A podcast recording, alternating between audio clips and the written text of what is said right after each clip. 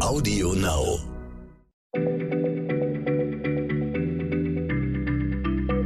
Schneller Schlau, der kurze Wissenspodcast von PM.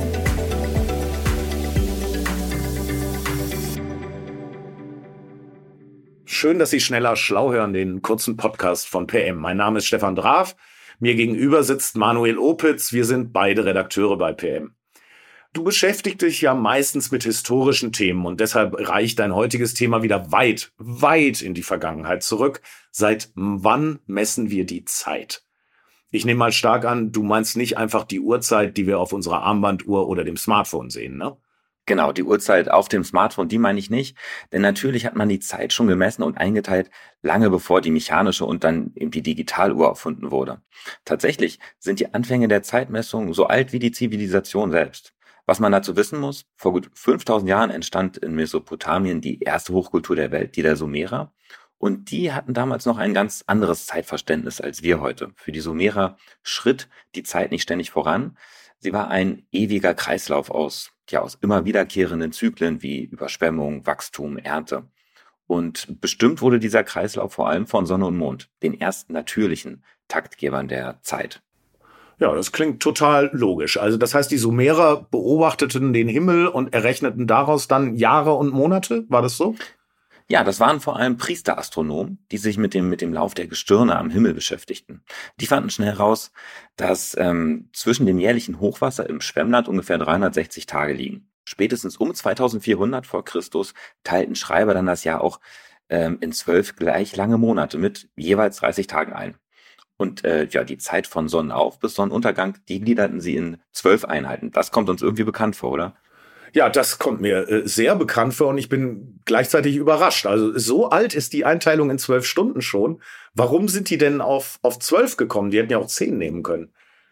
Tja, die zwölf war für die Sumerer eine Art äh, magische Zahl. Das Jahr hat ja schon zwölf Monate, die werden von den äh, Mondphasen vorgegeben. Und da hat man die zwölf einfach auch für die Tageseinteilung übernommen. Außerdem ist das auch eine ziemlich praktische Zahl. Mit dem Daumen zählten die Sumerer jeweils die drei Knochen der vier anderen Finger ab. Also wenn ich das so sage, klingt das irgendwie äh, komisch und kompliziert, aber probieren Sie es einfach mal aus, liebe Hörerinnen und Hörer. Du auch, Stefan. Ja, ich probiere das, ich probiere das jetzt mal selber aus. Also okay, ich habe zwei Gelenke im Finger und ganz oben habe ich einen Knochen und in der Mitte habe ich einen Knochen und unten habe ich auch noch einen Knochen. Ja, ja und macht zwölf. Vier mal drei macht zwölf. Das passt. Gut, also die, die Sumerer haben also den Tag unterteilt, aber wie haben sie die Zeit denn nun genau gemessen? Ja, also die Sumerer, aber auch die Ägypter, die steckten normierte Stöcke in den äh, Boden und ermittelten die Tageszeit aus dem Schatten, den diese warfen. Wir sprechen also von Sonnenuhren. Die ältesten mit genauer Einteilung wurden im Tal der Könige entdeckt und stammen so aus dem 13. Jahrhundert vor Christus. Und was ich daran spannend finde, Uhren waren von Anfang an auch ein Herrschaftsmittel. Denn wer über die Uhrzeit bestimmt, der bestimmte auch über andere Menschen. Man geht zum Beispiel davon aus, dass Aufseher die Sonnenuhren in Ägypten wohl dazu nutzten, um Arbeiter in Schichten einzuteilen. Ah, das, das ist ein interessanter Aspekt. So habe ich Uhren überhaupt noch nie gesehen. Aber jetzt nochmal zurück zu den Sonnenuhren, weil die haben natürlich einen Nachteil. Man braucht ja Sonne, ne? Das ist eine wahnsinnig scharfsinnige Beobachtung, Stefan. Und genau deshalb ersann äh, schon die Ägypter eine Alternative. Wasserchronometer. Das ist eine mit Wasser befüllte Schale mit kleinen Löchern. Und ähm, das Gefäß wurde mit, mit Wasser befüllt und am Absinken des Pegels ließ sich anhand von Markierungen äh, die Zeit ablesen. Diese Zeitmessmethode haben dann die Griechen und die Römer weiterentwickelt und zum Beispiel vor Gericht eingesetzt. Da hatten Anwälte und Zeugen eine bestimmte Redezeit und durften dann quasi so lange sprechen, bis die Wasserschale eben leer war. Allerdings waren diese Uhren ziemlich ungenau und auch nicht immer äh, besonders gut aufeinander abgestimmt. Der römische Philosoph Seneca spottete einmal, leichter erreiche man eine Übereinstimmung unter Philosophen als eine der Uhren.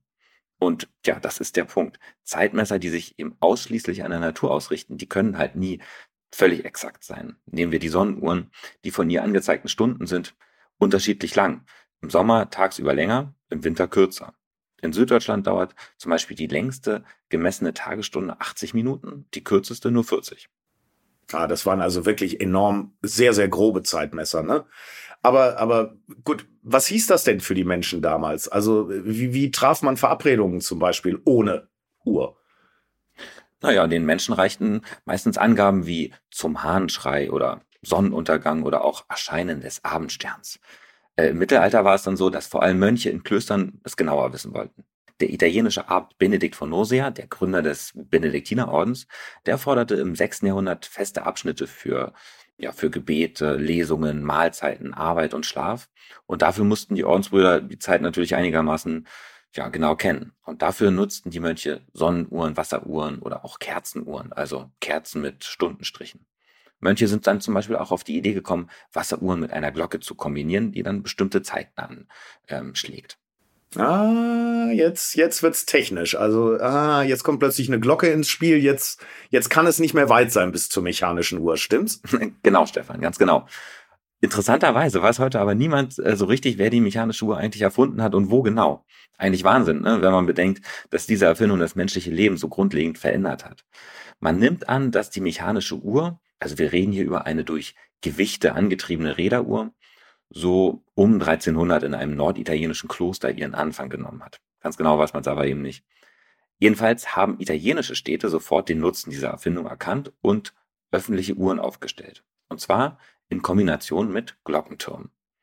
Die erste solcher Uhren ist 1336 aus Mailand überliefert. Und dadurch setzte, oder vielmehr damit, setzte dann ein, ein regelrechter Uhrenboom ein. Allein zwischen 1371 und 1380 installierten fast 80 Städte in Europa eine öffentliche Uhr.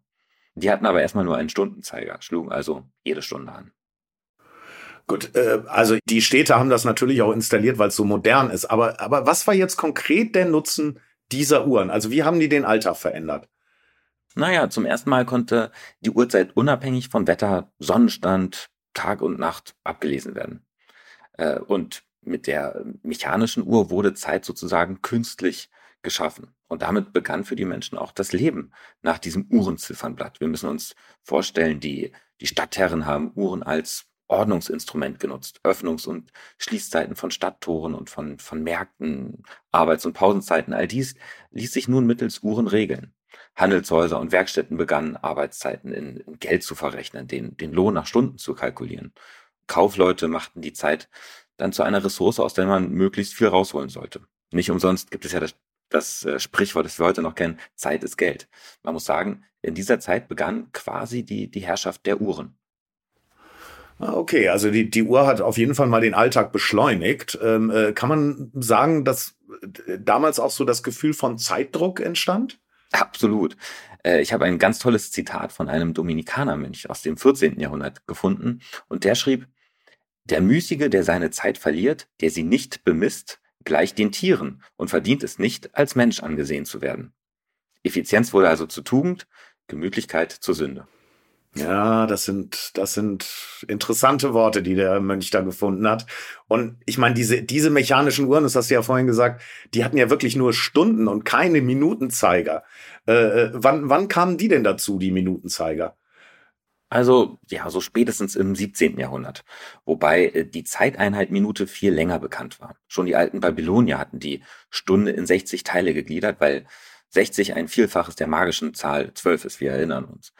Ähm, ja, und über äh, viele Jahrhunderte hinweg waren Minuten eben keine messbaren Einheiten. Die spielten also im Alltag keine Rolle. Das änderte sich erst, als Uhren dann in der Neuzeit immer genauer ticken konnten, also immer präziser wurden. Und ja, im 17. Jahrhundert maßen Engländer, Engländer zum Beispiel bei Pferderennen die Zeit schon in Minutenbruchteilen. Mitte des 18. Jahrhunderts tauchten dann die ersten Stoppuhren auf, die sogar halbe Sekunden messen konnten.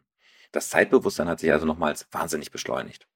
Ja, äh, also mir kommen natürlich sofort die Fabriken während der, der Industrialisierung in den Sinn, äh, in denen die Arbeit ja auch, glaube ich, relativ früh mit Stechuhren durchgetaktet war, ne?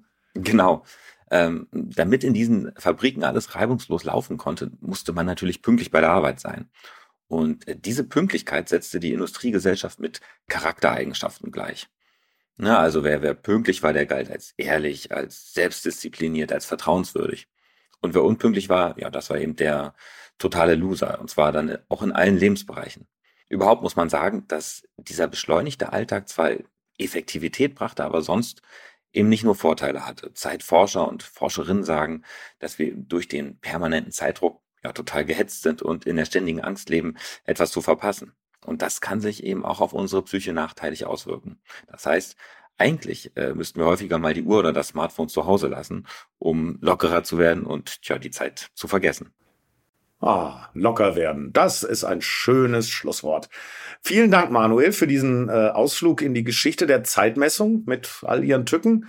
Und liebe Hörer, Ihnen vielen Dank fürs Zuhören. Ähm, wenn Ihnen unser Podcast gefällt, dann gehen Sie doch mal zum Kiosk und schauen in das neue Magazin PM Schneller Schlau rein. Dort beantworten wir jeden Monat noch mehr spannende Fragen, also wirklich auch andere Fragen als hier in den Podcasts. Ähm, Im Text zu dieser Folge gibt es einen Link und über den können Sie ganz problemlos eine kostenlose Ausgabe erhalten. Ich sage für heute Tschüss und bis zum nächsten Mal. Tschüss. Schneller Schlau, der kurze Wissenspodcast von PM.